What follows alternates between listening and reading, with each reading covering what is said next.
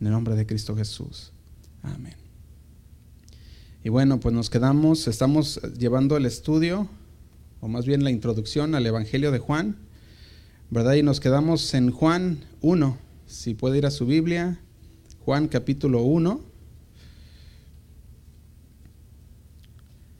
Y vamos a leer unos versículos, los primeros cinco versículos, para recopilar un poquito y poder empezar a ponernos al corriente. Dice Juan 1.1, dice, en el principio era el verbo y el verbo era con Dios y el verbo era Dios. Y dice el 2, este era en el principio con Dios. Dijimos que en el primer mensaje, ¿qué es lo que vimos? Vimos la importancia de la introducción. Vimos que como el discípulo y apóstol Juan, ¿verdad? Cómo él nos introduce a Dios. Y esto ya lo estuvimos viendo. En la segunda enseñanza estuvimos viendo también el versículo 3, donde dice, todas las cosas por él fueron hechas. Y, sin él nada de lo que ha sido fue hecho, ¿verdad? Ha sido hecho, eh, fue hecho. Y también vimos que él es el creador de todas las cosas y no creación, como algunas, ah, algunas doctrinas, ¿verdad? Que se, que se empiezan a ¿cómo se puede decir? Se empiezan a, ahí a, escurrir, o cómo se dice, que se empiezan a, meter, ¿verdad? Dentro, dentro de las iglesias y que hay sectas en las cuales ellos no creen que Jesús es creador, sino que es creación, ¿verdad? Y esas sectas ya las estuvimos viendo también. Entonces dice el versículo 4, en él estaba la vida y la vida era la luz de los hombres. Vimos, estudiamos el Zoe de Dios, que es la fuente de vida, y dijimos que si el Señor es la fuente de vida, ¿verdad? De él fue donde brotó toda la vida, entonces cómo la muerte podía prevalecer. Y eso lo vimos en el siguiente versículo, que es el 5. Dice, la luz en las tinieblas resplandece, y las tinieblas no prevalecieron contra ella. Vimos que como Él es la fuente de vida, las tinieblas no pueden prevalecer, porque Él es luz, ¿verdad? Y la luz en las tinieblas, dijimos, prevalece. Por lo tanto, si tenemos luz, la luz de Cristo, las tinieblas no pueden prevalecer en nosotros, y eso ya lo estuvimos viendo. Entonces el día de hoy la pregunta va a ser la siguiente. ¿Cómo saber qué creer? ¿Cómo saber qué creer y qué no creer? Porque de repente nos llegamos o nos inundamos de tantas noticias eh, eh, en la televisión, en el internet, nos llegan noticias por todos los lugares, ¿verdad? Y de repente nos quedamos con la pregunta, ¿cómo creer lo que se nos está diciendo? No sé si ustedes han visto, pero en los pasados años ha surgido la, la palabra noticias falsas, ¿verdad? Ha surgido más que dicen, esta es una noticia falsa, esta no es una noticia buena, ¿verdad? Esta es una noticia que, no se presenta bien. Y se ha, empezado a, se ha empezado a colar las noticias falsas dentro de nuestros teléfonos, dentro de nuestros aparatos, la televisión. Y de repente hay una noticia falsa o hay una noticia que se inclina más hacia un lado que al otro, ¿verdad? Vemos a unas noticias que se inclinan más hacia la derecha y otros hacia la izquierda hablando políticamente, ¿verdad? Y ya no sabemos a cuál y dónde podemos confiar. Y la palabra de Dios también nos hace esta pregunta, ¿cómo nosotros podemos saber qué creer y qué no creer? Como personas inteligentes que somos, deseamos que la información que se nos hable sea veraz y sea precisa, pero lamentablemente ya no se ve esto. Cada vez más y más se dan los ejemplos de noticias falsas, como dijimos en los noticieros, y ahora también en la predicación. ¿Cómo saber qué creer y no creer? Fíjate, cuando nosotros vemos el trabajo que hace Juan al empezar a, escribir, este, podríamos decir, esta introducción a, Dios, de quién es Dios, él hace un trabajo periodístico muy interesante, que es veraz. Reportará bien los hechos, no solamente reporta como, los, como hoy las noticias, que solamente su parte de los hechos, sino que va a empezar a reportar los hechos. Y no solamente se queda ahí, ¿verdad? Sino que Él empieza a resaltar cosas que necesitamos entender de quién es Dios. Y, también agrega ya personas que estuvieron ahí. O sea, también empieza a agregar, ¿verdad? Aquellas, aquellos testigos oculares que pudieron ver lo que Jesús fue y lo que, y, lo que Jesús, para lo que Jesús fue llamado. Pero entonces, eso de las noticias falsas, que tenemos que estar teniendo cuidado, también, también tenemos que tenerlo dentro de la Biblia, tenemos que saber que la Biblia nos habla de una manera veraz, de una manera eficaz, de una manera en la cual se dice la verdad, pero no solamente se dice, sino que se comprueba. Y se comprueba con testigos, que es lo que se hace normalmente una noticia. ¿verdad? Entonces, cuando nosotros empezamos a ver las noticias, no sé si algunos de ustedes han visto alguna vez algún infomercial, se llama, ¿verdad? Uh, infocomercial, ¿verdad? Que empiezan a anunciar algún producto y tú lo ves y se oye como una maravilla. Dices, ese producto, ah, pues se mira que está bueno, ¿verdad? Y la gente va y lo compra. ¿Por qué? Porque fue un producto que se escuchó bien, que, se, que, dio una, que, que nos dio una buena información y dijimos, pues, pues hay que comprar ese producto. ¿verdad? Pero desafortunadamente muchas veces cuando compramos ese producto sale con que no era cierto lo que compramos. Y después de haberlo obtenido, pues nos quedamos ya con, con, esa, con ese ah, enojo, ¿verdad? De que nos vendieron algo que no, que no servía. Pero las investigaciones que hoy se hacen ah, dentro de las universidades y todo lo que estamos viendo como la ciencia, muchas de esas informaciones han llegado hasta, hasta las personas no porque no por querer llevar información o querer investigar, sino porque la gente quiere escuchar nuevas cosas. Y por eso es que muchas veces se estudian cosas dentro de las universidades, no, para, no con el motivo de investigación, sino para poder traer algo nuevo a los oídos de las personas. Entonces, cuando vemos aquí lo que hace ya Juan, va a empezar a filtrar toda esa información y va a empezarnos a, darle, a darnos a nosotros un se puede decir, una noticia periodística que es basada en hechos y también basada en, qué? ¿Qué se ocupa para tener una buena noticia? Testigos, ¿verdad? Entonces, una buena noticia se basa en hechos y testigos para ver que todo lo que se haya dicho sea cierto. Nosotros hoy en día, ¿cómo podremos nosotros filtrar lo que se viene a nosotros, todas esas noticias? ¿Cómo podemos nosotros filtrar todas aquellas noticias que nos llegan? ¿Cómo podemos saber si lo que se nos dice es verdad o no es verdad?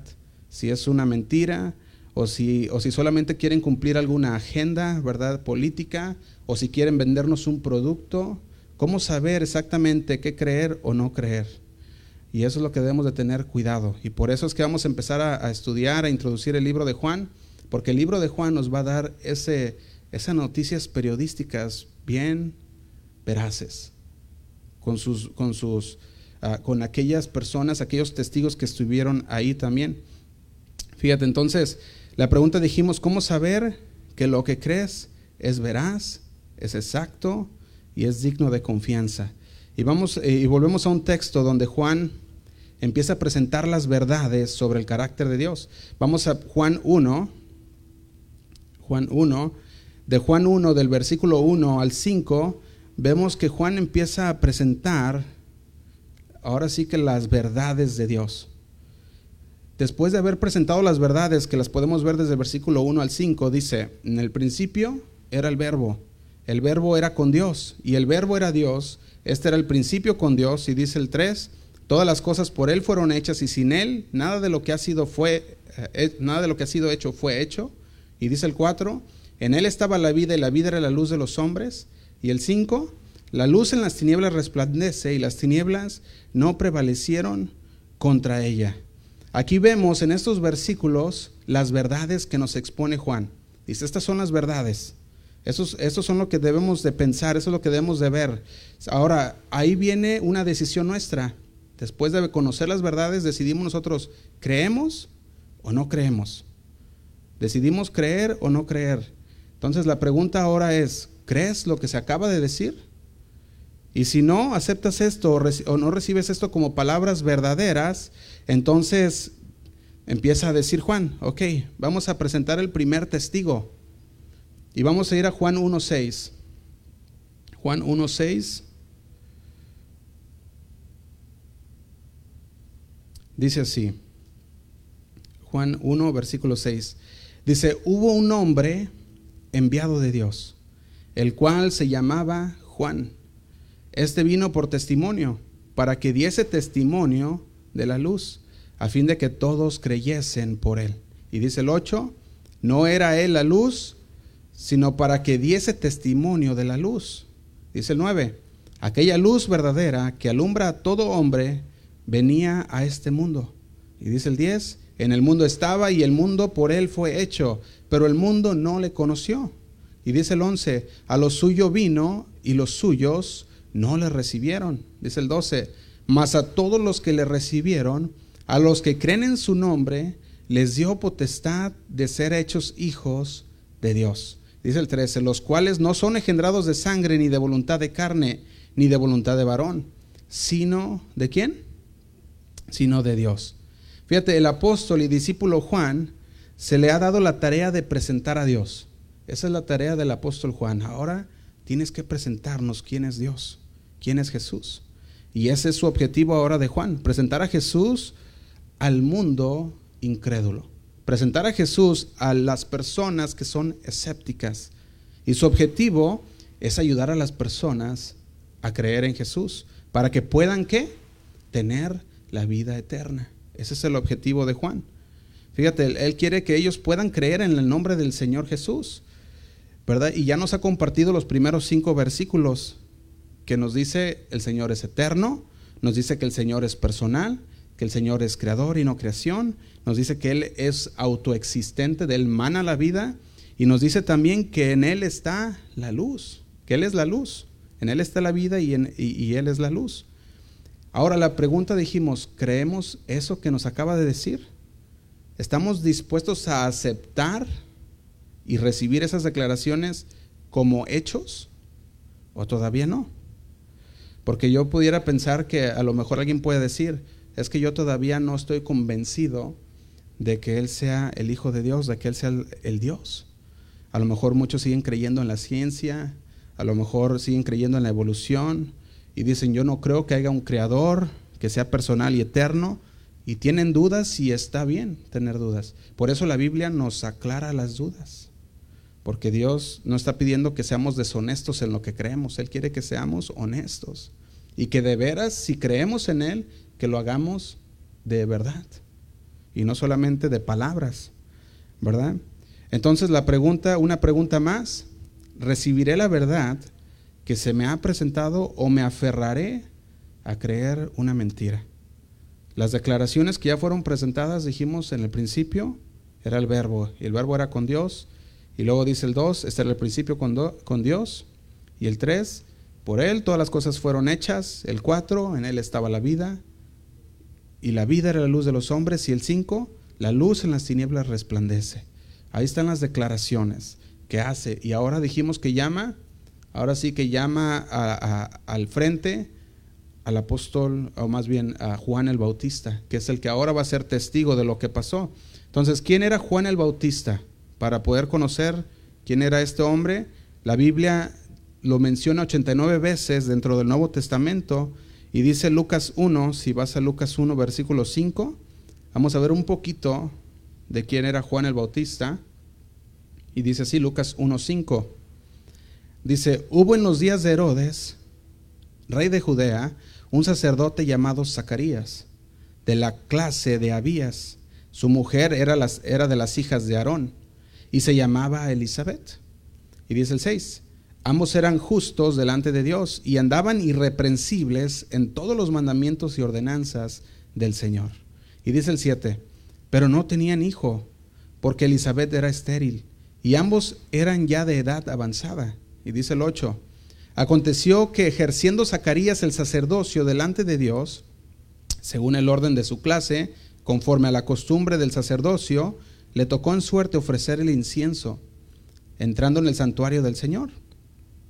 Y dice el 10, y toda la multitud del pueblo estaba afuera orando a la hora del incienso.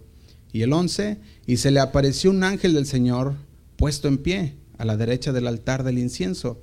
Y dice el 12, y se turbó Zacarías al verle. Y le dice, y le sobrecogió temor. Pero el ángel le dijo, Zacarías, no temas, porque tu oración ha sido oída, y tu mujer Elizabeth te dará luz un hijo, y llamarás su nombre Juan. Aquí vemos por primera vez mencionándose el apóstol, perdón, perdón, el apóstol no es el apóstol, uh, aquí vemos a Juan el Bautista, por primera vez siendo presentado.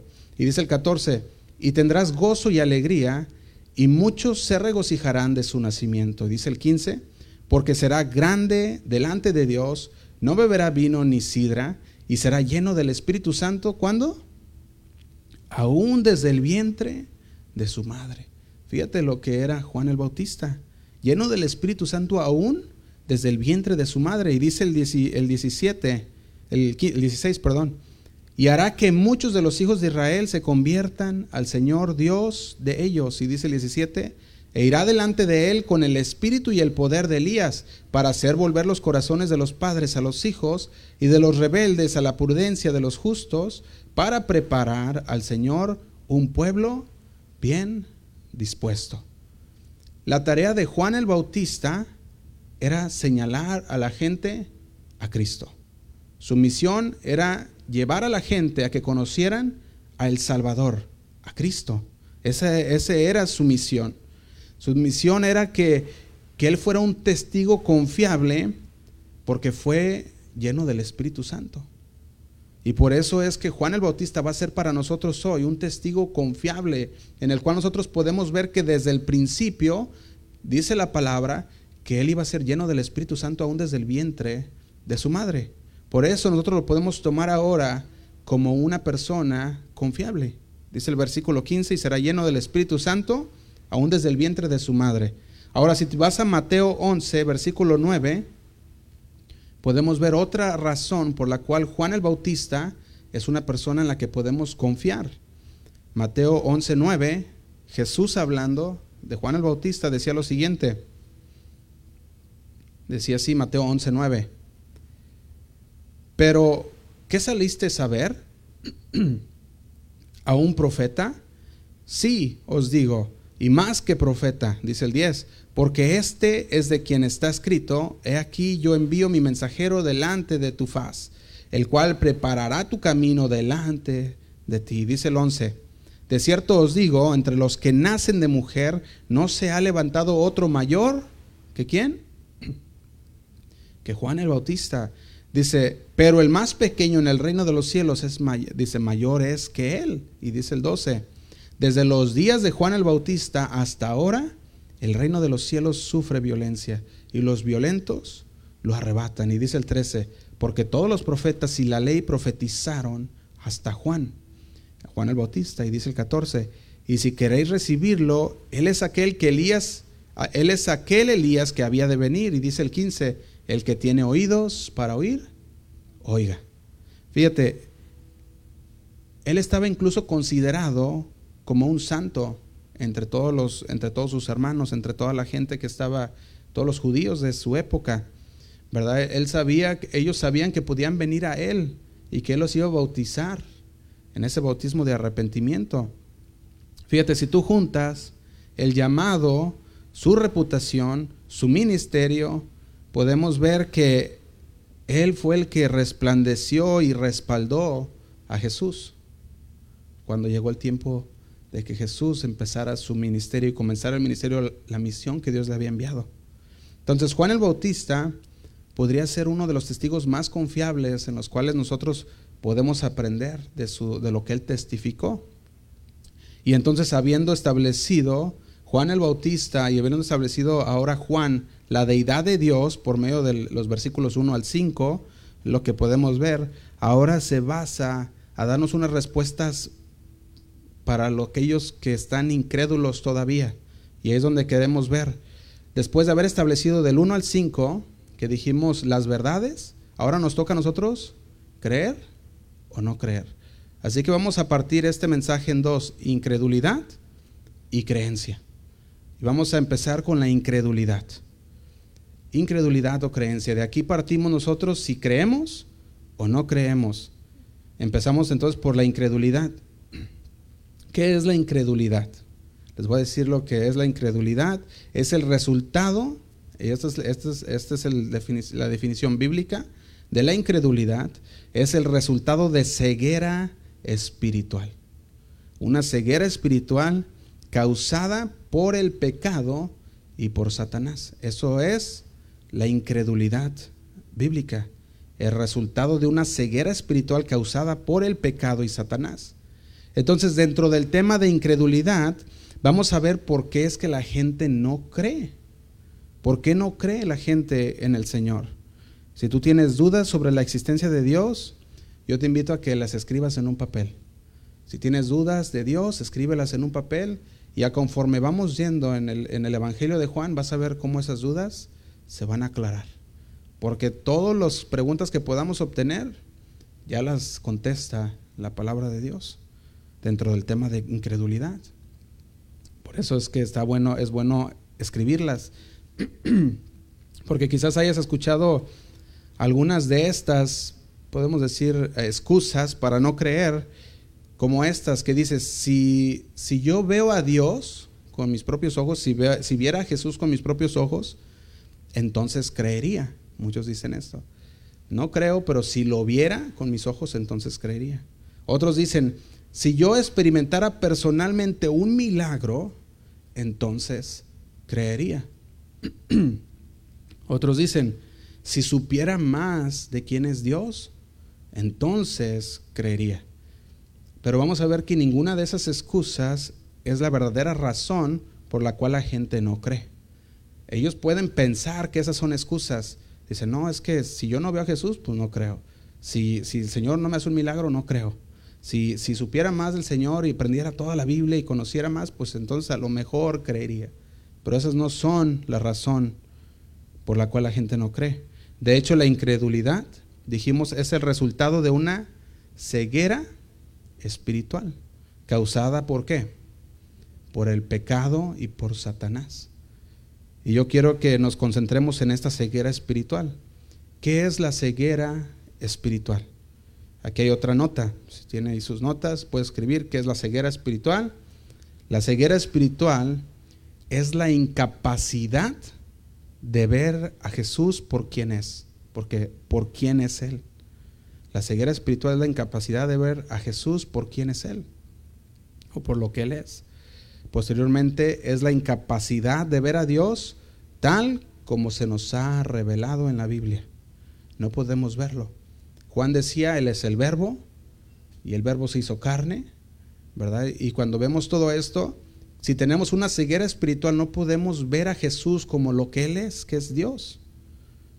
No podemos ver a Jesús revelado como nos habla la Biblia. Y vamos a expandir un poquito más esto de la ceguera espiritual. Vamos a ir a 2 de Corintios 4:4. 2 de Corintios 4:4.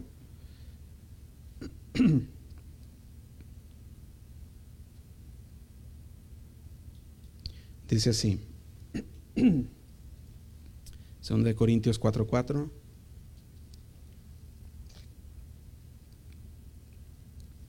Dice, en los cuales el Dios de este siglo, ¿qué hizo? Cegó el entendimiento de los incrédulos, para que no les resplandezca la luz del Evangelio de la gloria de Cristo, el cual es la imagen de Dios. ¿De quién estará hablando del Dios de este siglo? El Dios de este siglo, ¿quién será? El diablo, Satanás, ¿verdad? Él es el Dios de este siglo. Está hablando el Dios de, la tierra. ¿A quién cegó Satanás? Porque fíjate, dice, en los cuales el Dios de este siglo cegó el entendimiento de los incrédulos para que no les resplandezca la luz del Evangelio, de la gloria de Cristo. ¿A quién cegó Satanás? La mente de los incrédulos. Y dice, también podemos ver a, quién es, es Satanás, a quién cegó, a los incrédulos, y de qué los cegó. Dice el versículo 4. Dice, para que no le resplandezca la luz del Evangelio. Para que no vean la luz. Y luego dice, ¿quién es la luz? Dice, el cual es la imagen de Dios. ¿Y quién es la imagen de Dios? Jesús. Eso es lo que Juan ya ha declarado en el capítulo 1, del versículo 1 al 5. Entonces, la ceguera espiritual es la incapacidad de ver a Jesús por quien es Él. Y dijimos posteriormente es la incapacidad de ver a Dios tal y como se nos ha revelado, como el eterno, como personal, como creador, como fuente de vida, como la luz de este mundo. Y vamos a ir a Hebreos 1.3 para seguir viendo acerca de esta ceguera. Dice Hebreos 1.3, dice el cual siendo el resplandor de su gloria, y la imagen de su sustancia, y quien sustenta todas las cosas con la palabra de, su poder, habiendo efectuado la purificación de nuestros pecados, por medio de sí mismo, se sentó a la diestra de la majestad en las alturas. Esta ceguera nos impide ver todas estas cosas. El resplandor de su gloria, la imagen misma de su sustancia que es Jesús, nos, nos impide ver que Él sustenta todas las cosas, que nos, nos impide ver su poder, nos impide ver que Él es el que perdona nuestros pecados y que Él mismo se ha sentado a la diestra del Padre. Él es Jesús. Entonces, si quieres conocer a Dios, tienes que ver quién es Jesús. Si quieres conocer a Dios, tenemos que conocerlo por Jesús. Fíjate, dice, porque Él es el resplandor de su gloria, la misma imagen de su sustancia. Si tú quieres conocer a Dios, debemos primero conocer quién es Jesús. Y así podemos ver a Dios reflejado por Jesús. Pero si no puedes ver a Jesús, no puedes entender a Dios.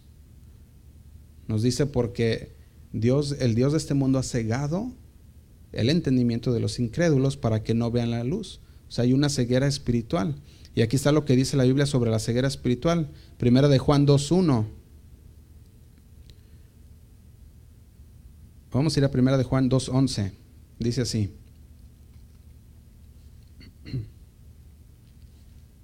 Dice, pero el que aborrece a su hermano, ¿qué dice?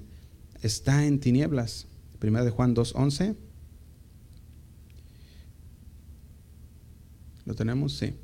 Dice, pero el que aborrece a su hermano está en tinieblas y andan en tinieblas. Dice, y no sabe a dónde va porque las tinieblas le han cegado los ojos. Parte de la ceguera espiritual es que la persona que está en esta ceguera no sabe hacia dónde va. No sabe. Las personas espiritualmente ciegas andan en oscuridad y no saben para dónde van. Están perdidas. Eso es lo que nos habla aquí.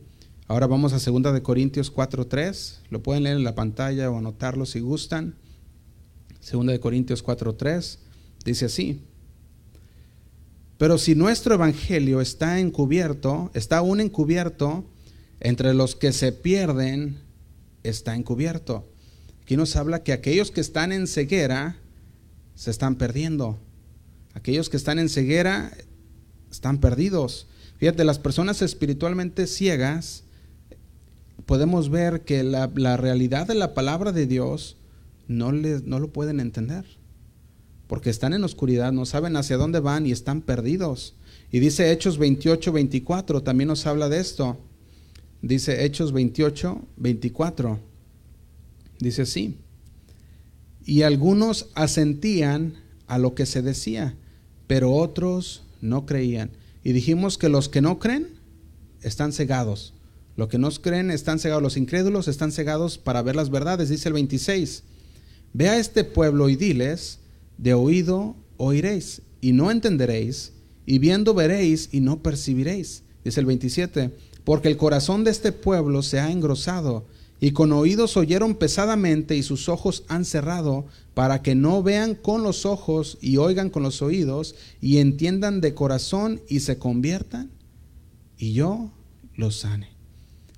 Las personas espiritualmente ciegas consideran las cosas de Dios tontas porque no tienen la capacidad de aceptar las realidades espirituales. Dice Primera de Corintios 2:14 dice de esta manera.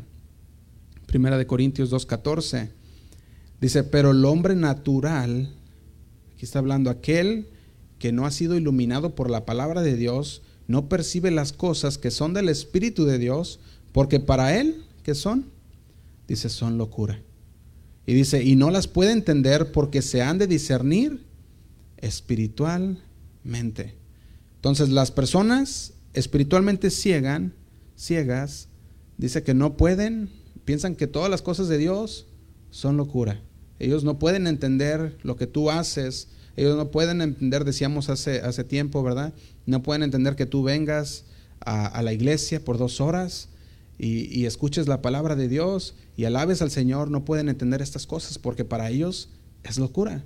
O ¿cómo es posible que tú puedes pasar un domingo, dos horas dentro de la iglesia, cuando podemos hacer tantas cosas? ¿Verdad? Y eso es lo que, eso es lo que piensa el mundo. Eso es lo que piensa una persona que no ha sido regenerada. Fíjate, pero también dice segunda de Pedro 3, versículo 3. Dice así. Dice que aquellas personas también siguen sus propios deseos. Dice, sabiendo primero esto, que en los postreros días vendrán burladores, andando según, ¿según qué? Sus propias concupiscencias. Segunda de Pedro 3. Segunda de Pedro 3.3.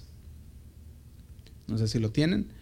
Sabiendo primero esto, que en los postreros días vendrán burladores, andando según sus propias concupiscencias. Entonces la gente ciega es incapaz de entender la palabra de Dios, pero también esa gente ciega andan conforme a sus deseos pecaminosos. Esto es lo que nos está hablando. Y ahí mismo en segunda de Pedro, vamos al versículo capítulo 2, versículo 13, dice así. Segunda de Pedro 2:13 dice, "Pero estos hablando mal de cosas que no entienden, como animales irracionales nacidos para presa y destrucción, perecerán en su propia perdición. Fíjate cómo nos habla la palabra de Dios. Hablando aquí de las personas que no entienden la palabra de Dios, dice estos hablando mal, mal de las cosas que no entienden. Personas que dicen ser cristianas, pero que en realidad no ha habido una regeneración en sus, en, eh, en sus mentes, y ahora dice, hablan cosas que no entienden. Y esto es lo que dice acerca de aquellos que están espiritualmente ciegos.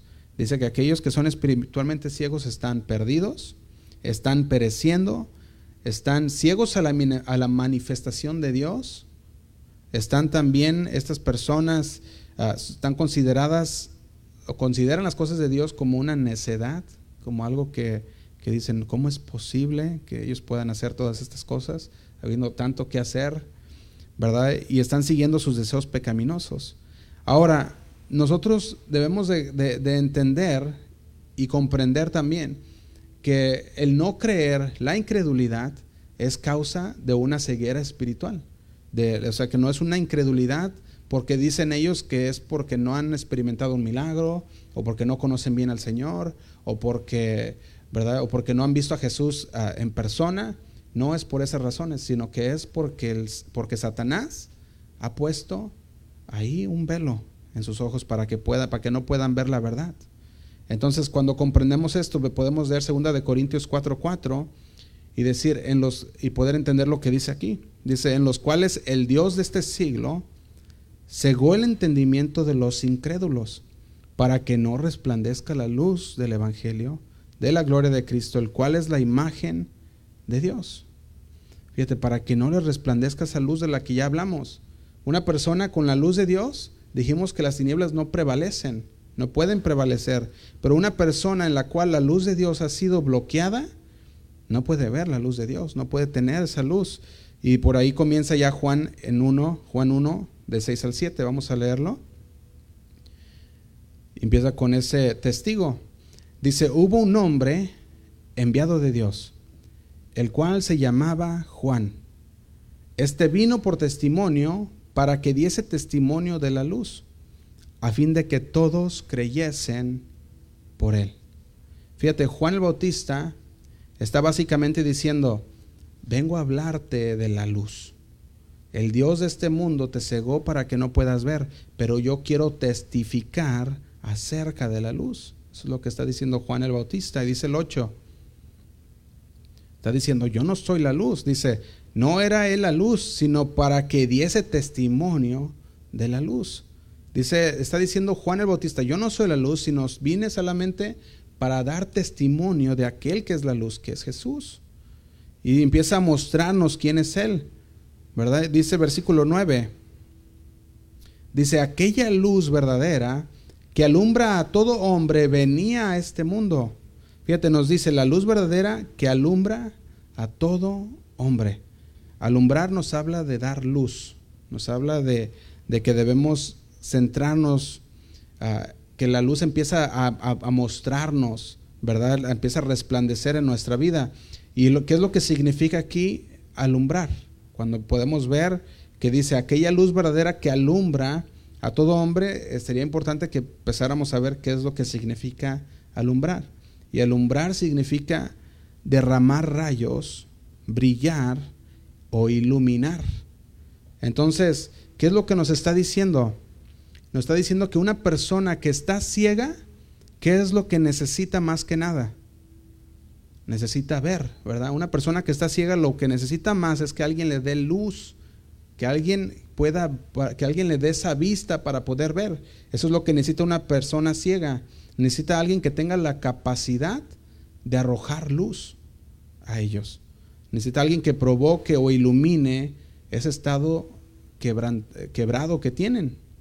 Y el apóstol Juan dice, yo conozco un testigo, un testigo que vio con sus propios ojos la luz y su nombre es Juan el Bautista. Y dice, y Juan el Bautista dice, su nombre es Jesús. Él nos empieza a decir, su nombre es Jesús. Él es la luz, Él brilla en la oscuridad y fue enviado para iluminar a todos. Y nos dice que Él puede librarte de las incertidumbres que, viene, que vienen a tu vida. Dice el 9, aquella luz verdadera que alumbra a todo hombre. Fíjate, Él nos ayuda para ver que nuestra incredulidad no tiene nada que ver con si podemos presenciar a Dios o si podemos presenciar un milagro o si conocemos más de Dios o no, sino que Él está diciendo, la incredulidad es el resultado del pecado y de Satanás. Por eso es que no creen. Fíjate, Jesús dijo en Juan 3:19, dice así, Juan 3:19, dice, y esta es la condenación, que la luz vino al mundo ¿Y los hombres que hicieron? Amaron más las tinieblas que la luz, porque sus obras eran malas. Dice el 20, porque todo aquel que hace lo malo aborrece la luz y no viene a la luz para que sus obras no sean reprendidas. Fíjate, esto es lo que Jesús está diciendo. Dice, tú piensas que es un problema de vista, tú piensas que es un problema de que no pueden ver porque están, están ah, ¿verdad? Piensas que es un problema que no pueden ver ellos, que, es problema de vista, pero en realidad es un problema del pecado. El problema es que les gusta el pecado. Y como les gusta el pecado, ahora dice, no quieren que la luz brille sobre ellos porque entonces saldrá a la luz el pecado en el que están. Y esa es la razón por la que en la carta a los romanos, en el capítulo 1, empieza a hablar y nos dice así, Romanos 1, si va al versículo 18, fíjate lo que nos dice. Dice el versículo 18. Dice, porque la ira de Dios se revela desde el cielo contra toda impiedad e injusticia de los hombres que detienen con injusticia la verdad. Y dice el 19, porque lo que Dios se, dice, porque lo que de Dios se conoce les es manifiesto, pues Dios se los manifestó. Y dice el 20, porque las cosas invisibles de Él, su eterno poder y deidad, se hacen claramente visibles. ¿Cómo? Dice, desde la creación del mundo, siendo entendidas por medio de las cosas hechas. De modo que dice que no tienen excusa. Una persona incrédula no tiene excusa al decir que no cree en el Señor viendo la deidad de Dios en la creación.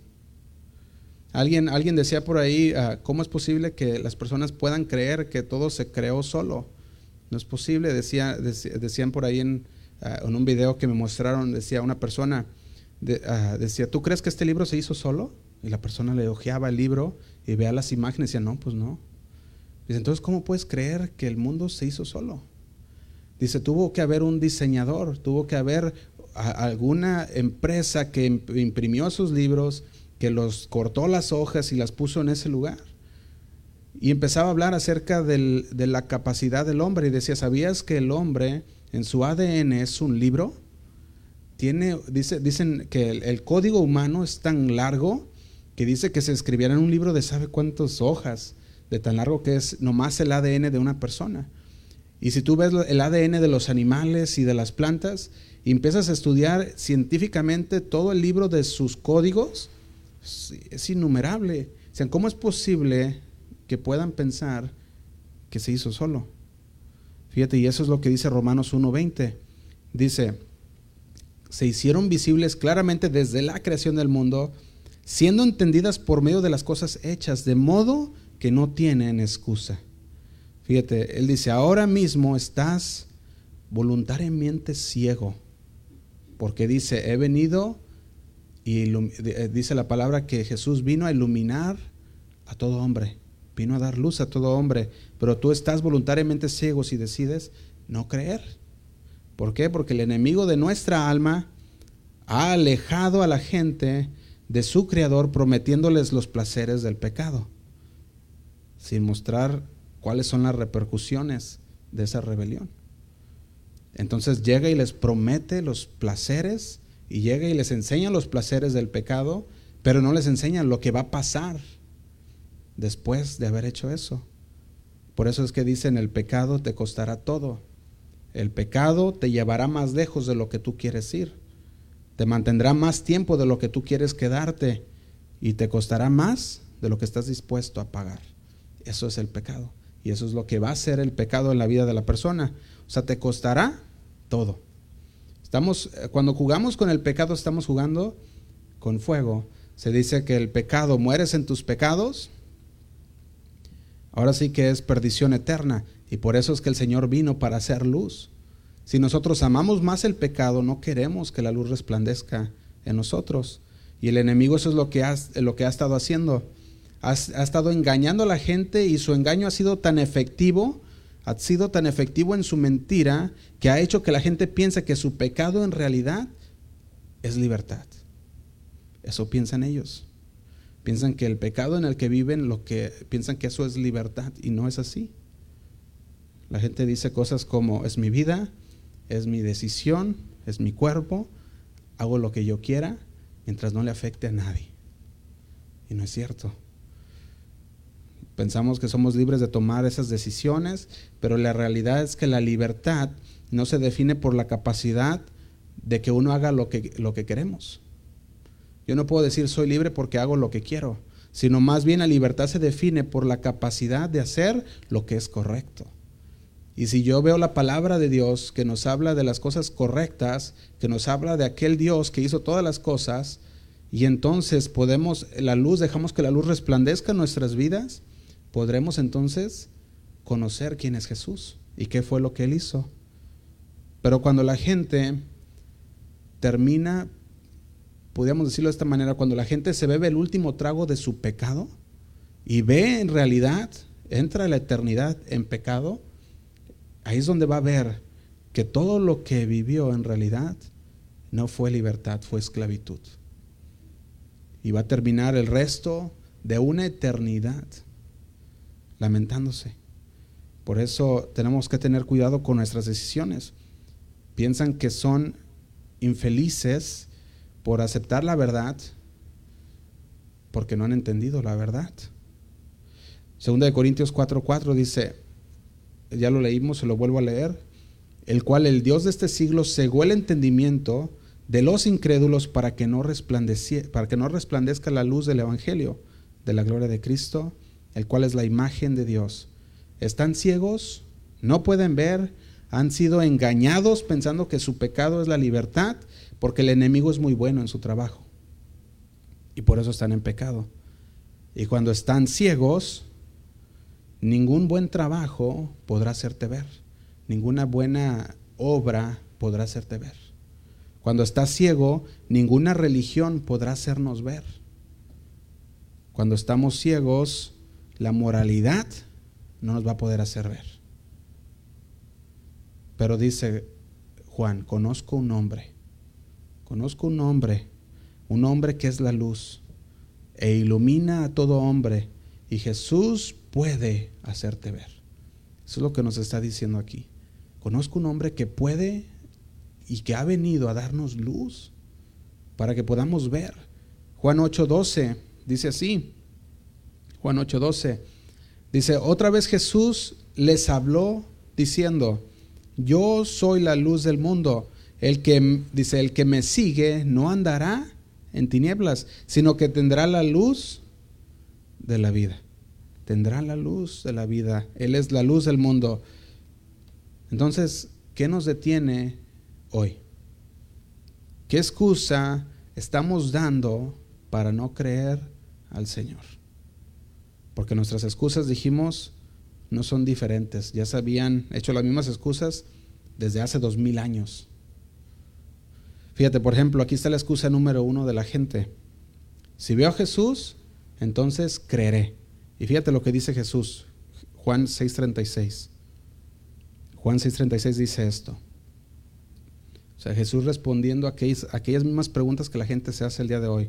Dice, mas os, he, dicho que aunque me habéis visto, ¿qué dice? No creéis. Aquí se acaba esa mentira de que no veo porque no he visto a Jesús. Jesús mismo les decía, mas os he dicho, aunque me habéis visto, no creéis. ¿Qué te hace pensar que tú serías diferente a Jesús, a los que estaban con Jesús en ese tiempo? ¿Qué te hace pensar que ahora sería diferente?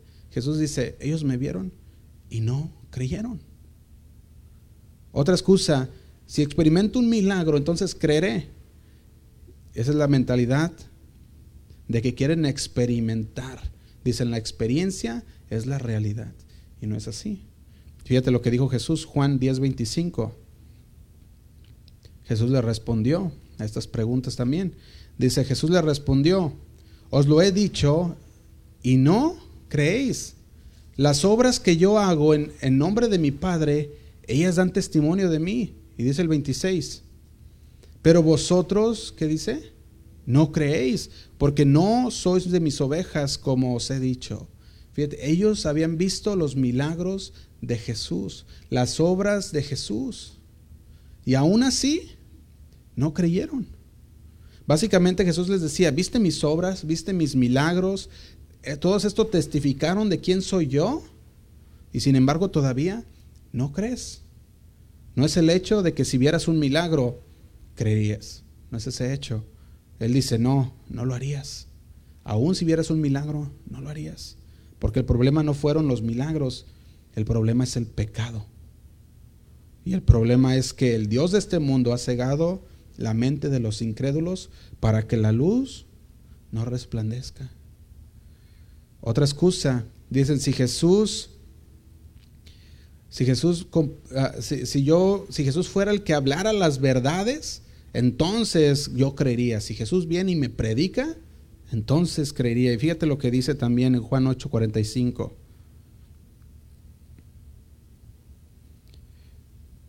Dice Juan 8:45, dice así, y a mí, porque digo la verdad, ¿qué dice? ¿No me creéis? Fíjate, Jesús hablando las verdades de Dios, porque Él es Dios. Y Él venía para enseñarnos quién es Dios. Y Jesús hablando decía, yo hablo la verdad y no me creéis. ¿Qué pudiéramos, por, o, cómo, um, cómo nosotros pudiéramos decir que tuviéramos un filtro en nosotros para poder reconocer la verdad? Dijimos, si decíamos, si Jesús me predica, entonces, entonces yo creeré. Si ellos no tenían ese filtro tampoco, que podían conocer la voz de Dios, aún Jesús hablándole a ellos, ellos no creían, ¿qué te hace pensar que tú sí pudieras filtrar esa voz de Dios y decir, creo? Para los incrédulos. Para los que creemos, pues claro que, que ya, ya tenemos ese filtro y decimos, conozco la verdad de Dios, porque es la palabra de Dios. Pero Jesús les decía, yo hablo la verdad y no me creéis. Jesús les decía a ellos, tú ya me has visto y no crees. Has visto mis milagros, has visto las obras que hago y no crees. Y les dice por último, yo fui el que les dije la verdad y aún así no me creéis. Y Juan 1.10, que es donde estamos en el estudio, continuamos, Juan 1.10 dice así, en el mundo estaba y el mundo por él fue hecho, pero el mundo no le conoció. Y dice el 11, a lo suyo vino y los suyos no le recibieron. Fíjate, empieza aquí el, está hablando Juan el Bautista diciéndoles, la luz estaba aquí, pero el mundo no le conoció. Fíjate, ¿qué se puede usar para describir el mundo? podemos saber que el mundo aquí nos está hablando del mundo físico, nos está hablando de la humanidad en general. ¿verdad? Entonces, ¿qué está diciendo? En el mundo estaba, en la humanidad estaba Dios. Y el mundo, por Él fue hecho, pero el mundo no le conoció. Aquí no le conoció, implica que no, hay un, no hubo un destello de conciencia. No pudieron, cuando al ver las obras de Jesús, no les, no, el foco no se les prendió y decir, ah, Él es Dios, aún con lo que hablaba y lo que hacía. No hubo nada. ¿Por qué? Porque el mundo sabemos que está dominado por Satanás. Pero no hubo un destello de conciencia en sus vidas, porque estaban ciegos espiritualmente.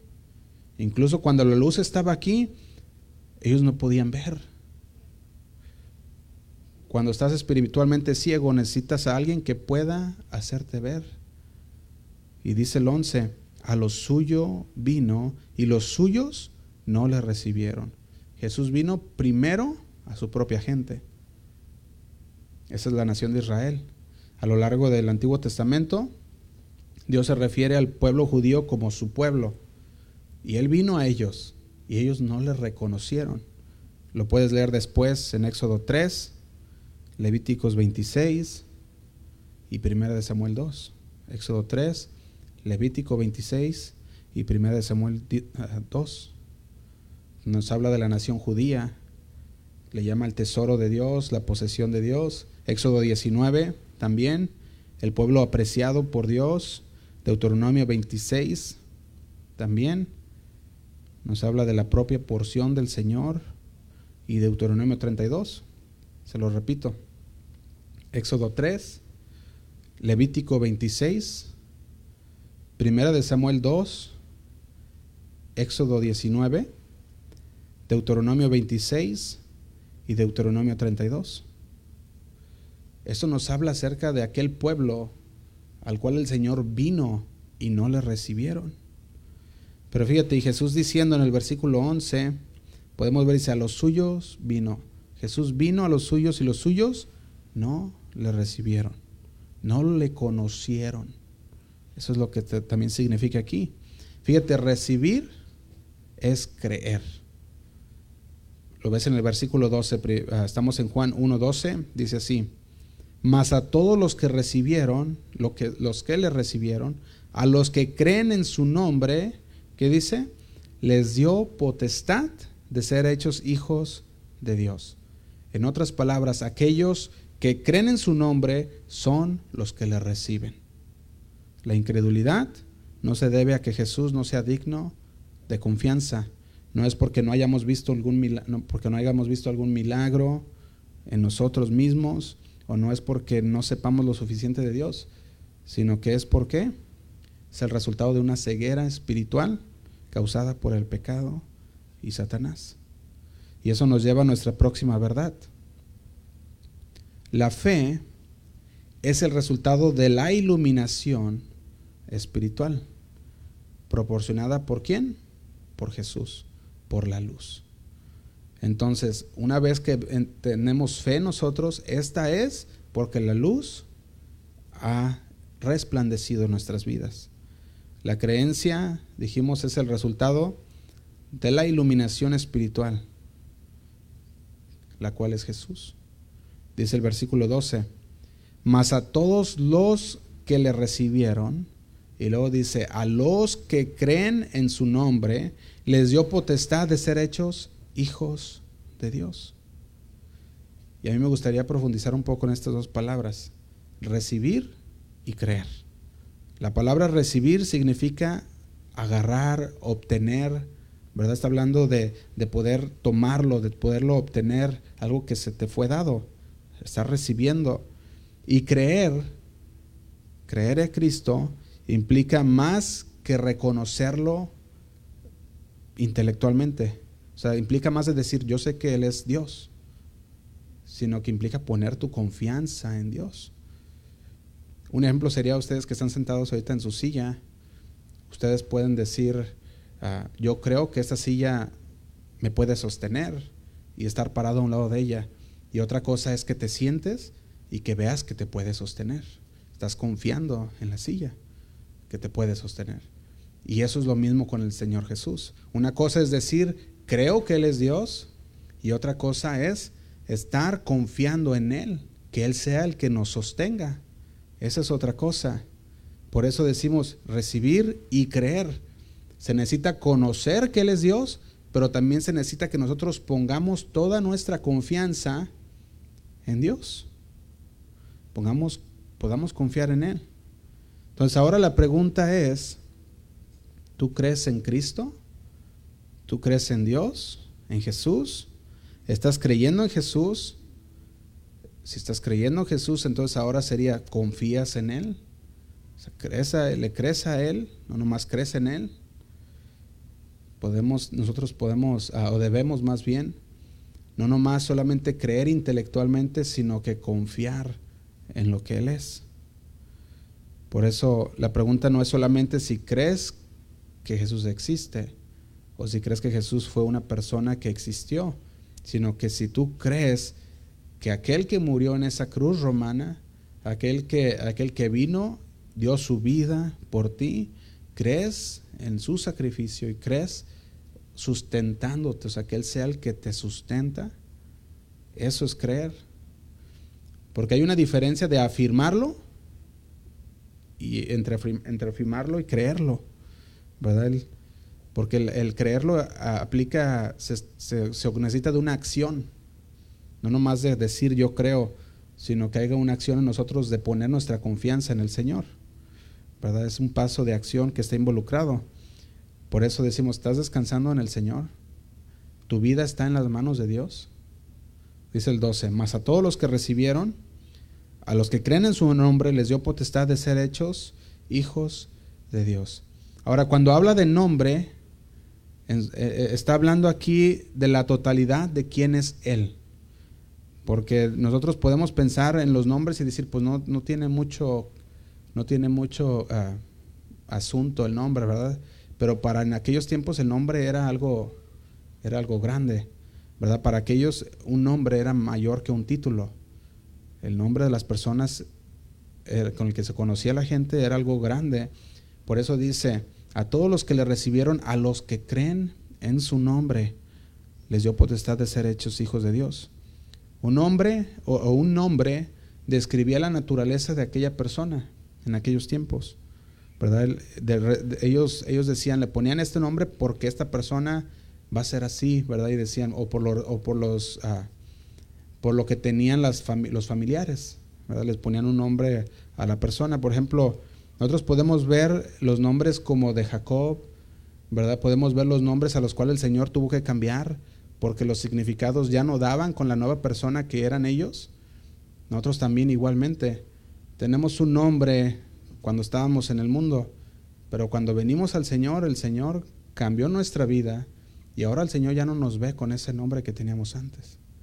Ahora tenemos un nuevo nombre que el Señor nos ha puesto y que sabremos el día que lleguemos allá y lo veremos. Y eso lo podemos ver en Apocalipsis. Pero en Salmos 9:10 dice así, Dice, en ti confiarán los que conocen tu nombre. Salmos 9:10, en ti confiarán los que conocen tu nombre. Y dice, por cuanto tú, oh Jehová, no desamparaste a los que te buscaron. Fíjate, nos está diciendo aquellos que conocen el nombre de Dios. Y no está hablando nomás de Jehová o de Jesús, conocer ese nombre, sino que nos está hablando de conocer su carácter. Nos está hablando de conocer su naturaleza, sus atributos, que depositemos nuestra confianza en Él. Aquellos que de veras conocen a Dios, ¿cómo es Él? Dice que no, dice, por cuanto tú, oh Jehová, no desamparaste a los que te buscaron, en ti confiarán. Si nosotros conocemos quién es Dios, podremos confiar en Él.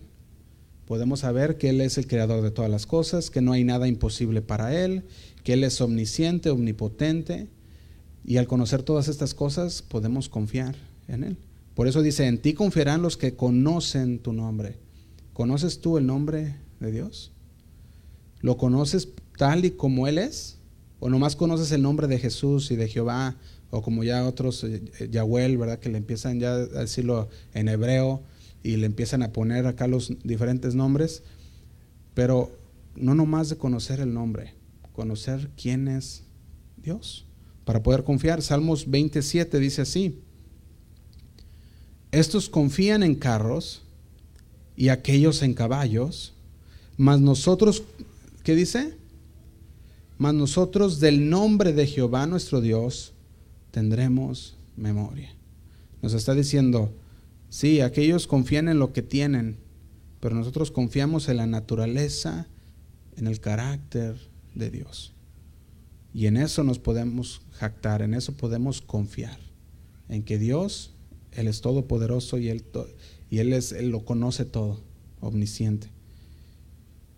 Fíjate, aquí está definiendo, cuando está hablando del nombre, estamos, está definiendo todo lo que abarca quién es Dios. Por ejemplo, nosotros dijimos que podíamos ver las personas que les fue cambiado el nombre como Abraham. Abraham, fíjate, el nombre de Abraham significa padre enaltecido. Pero cuando Jesús vino, cuando Dios vino a él y le cambió el nombre de Abraham a Abraham, y vemos que el nombre cambia, ahora ¿qué significa este nuevo nombre? Significa padre de multitud. Génesis 17:5. Vemos que hace un cambio de nombre y cuando Dios cambia el nombre es porque el Señor ahora ve un nuevo futuro para nosotros. Otro nombre que cambió también fue el de Jacob. Jacob significa suplantador y lo cambió por el nombre de Israel, que significa tener poder con Dios. Génesis 32, 28. Eso es lo que significa. Así que aquellos que creen en su nombre no serán los mismos de antes. Si tú y yo somos de los que creímos en el Señor, que decidimos tomar ese paso y decir, creo que lo que se nos ha dicho en Juan es cierto, ya no somos los mismos que éramos antes. Ahora hemos cambiado porque conocemos la naturaleza de Dios, conocemos el nombre de Dios, sus atributos y para lo que fuimos creados. Fíjate, Juan 1.12 dice, les dio potestad de ser hechos hijos de Dios. En un momento solamente eras creación de Dios. En un momento había sido una creación más de Dios. Pero ahora ya no. Ahora que recibiste el mensaje de Dios, el Evangelio de Dios, ahora que tú crees en su nombre, que has puesto tu confianza en Él, ahora has pasado de ser creación a ser hijo. Hijo de Dios. Nos ha dado una nueva naturaleza. Antes éramos, teníamos naturaleza pecaminosa, nuestra naturaleza era un hombre muerto espiritualmente, pero ahora ya no. Ahora somos hechos hijos de Dios. Y dice el 13, los cuales no son engendrados de sangre, ni de voluntad de carne, ni de voluntad de varón, sino de quién? Sino de Dios. Entonces, ¿cómo obtuviste esta nueva naturaleza? Nos dice ahí, los cuales no son engendrados de sangre, ni de voluntad de carne, ni de voluntad de varón, sino de Dios. ¿Dónde fue que aquella persona ciega recibió la luz? ¿Quién nos dio la capacidad de convertirnos en hijos? Dios lo hizo. Nada de lo que nosotros hayamos hecho o, nada de lo que nosotros hicimos nos dio esa, esa capacidad, sino que fue por la gracia de Dios. Fíjate, nos da tres estados, y no sé si notaste, las cuales, por las cuales no sucedió. Y dice, no sucedió por deseo personal, no sucedió en la carne y no sucedió a través de un hecho por el hombre o un sistema de religión. No sucedió por ninguna de estas cosas, sucedió por la gracia de Dios. Así como dice Efesios 2, 8 y 9. Se los leo Efesios 2, 8 y 9. Dice así, porque por gracia sois salvos por medio de la fe. Y esto no de vosotros, pues es don de Dios.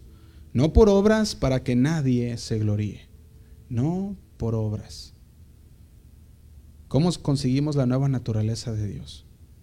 ¿Cómo puedo obtener vista espiritual? ¿Cómo puedo reconocer la verdad? Y dice el 12, los que le recibieron, a los que creen en su nombre, son engendrados por Dios, dice el versículo 13.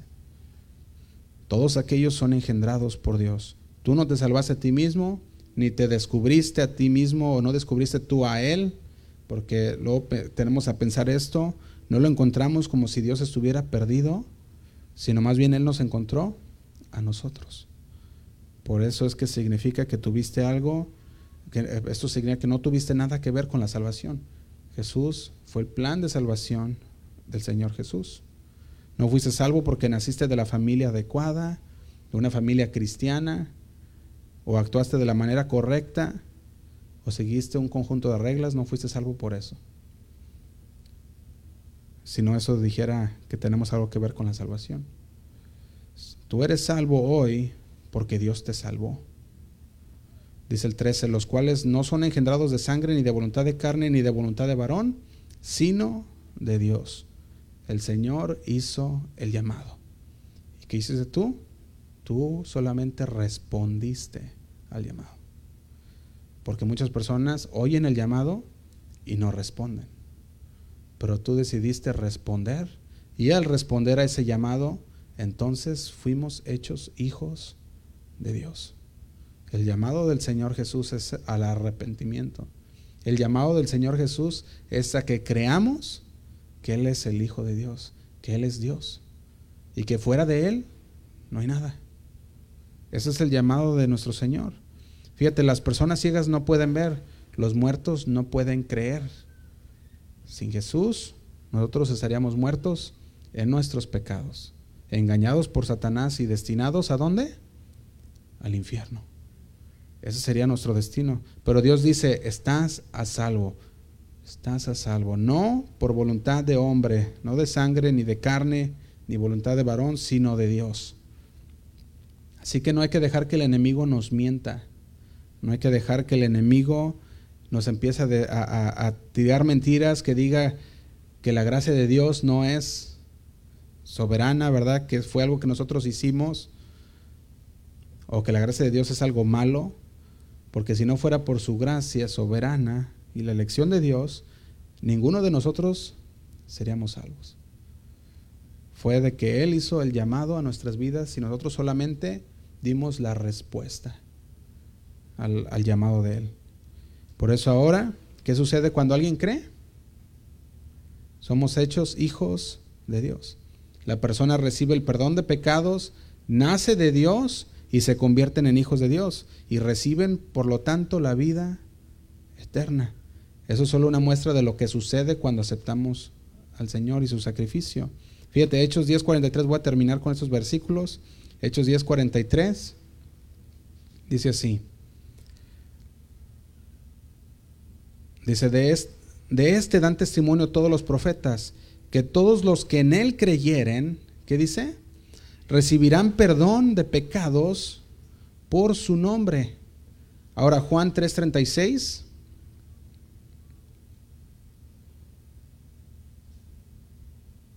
Dice así. Juan 3:36 dice, el que cree en el Hijo tiene vida eterna, pero el que rehúsa creer en el Hijo, ¿qué hace? Dice, no verá la vida, sino que la ira de Dios está sobre él. ¿De quiénes está hablando? De los que rehusan creer en el Hijo. Juan 5:24 dice así. Dice, de cierto, de cierto os digo, el que oye mi palabra y cree al que me envió, tiene vida eterna. Y no dice, y no vendrá condenación, mas ha pasado de muerte a vida. Juan 6:40. Dice así Juan 6:40. Dice, y esta es la voluntad del que me ha enviado, del que me ha enviado, que todo aquel que ve al Hijo y cree en él, tenga vida eterna, y yo le resucitaré en el día postrero. Fíjate las, los versículos que usa aquí Juan, o las verdades de Dios, para decirnos, tenemos que creer. Tenemos que tomar la decisión de creer. Mi pregunta no es, ¿cuánto tiempo llevas en la iglesia? No es eso.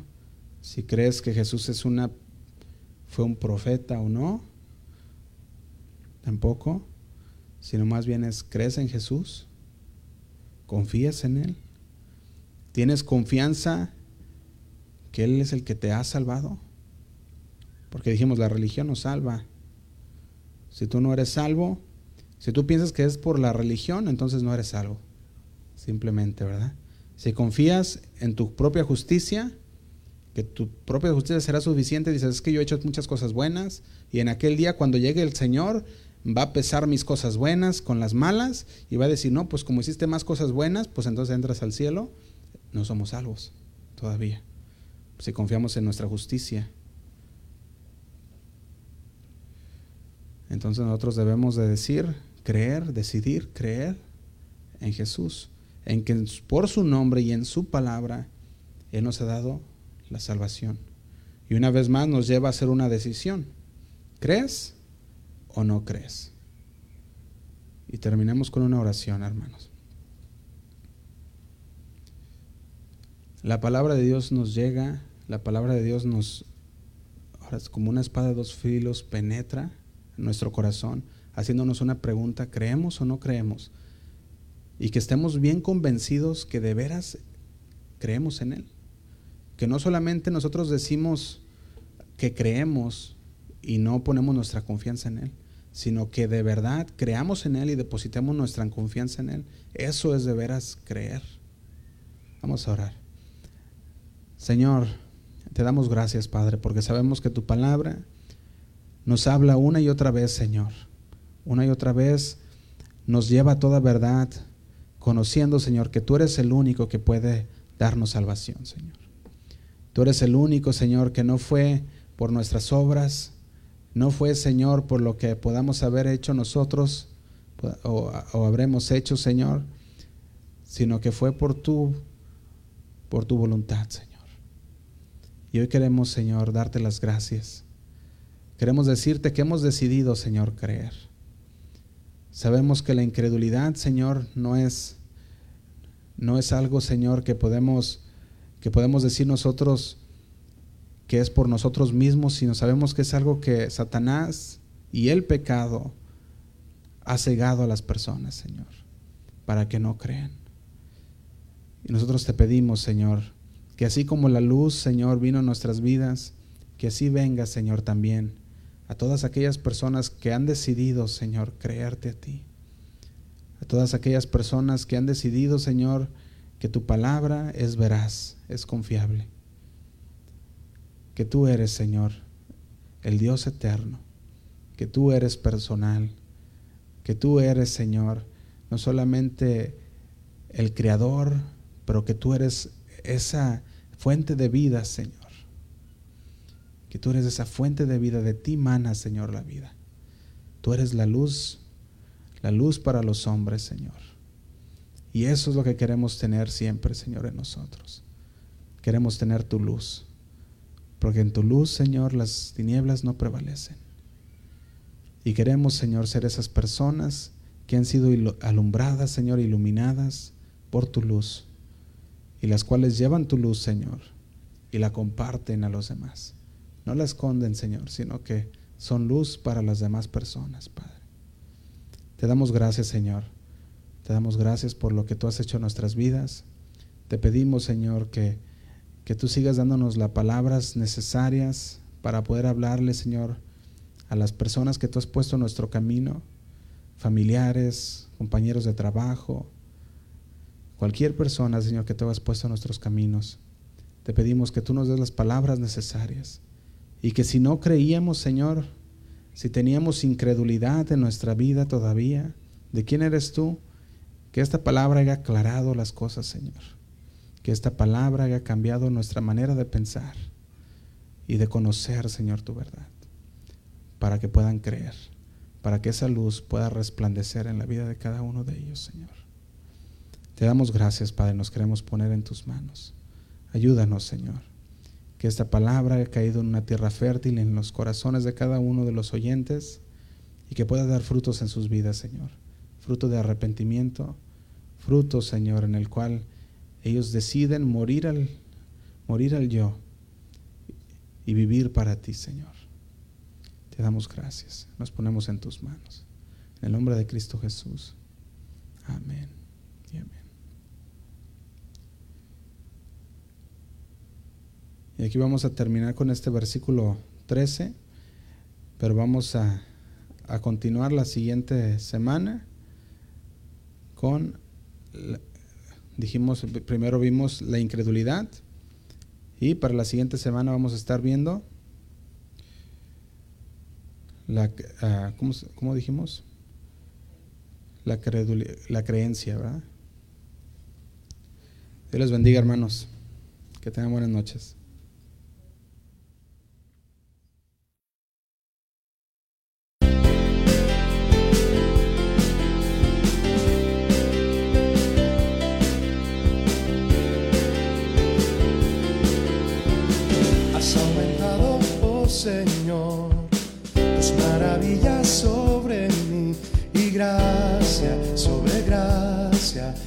Me das. cierto estoy, tú hablas a mi corazón y gracia sobre gracia me das. Has aumentado, oh Señor, tus maravillas sobre mí y gracia sobre gracia me das. Estoy, a mi corazón y gracia sobre gracia me das. Tus bondades infinitas son, no las puedo contar.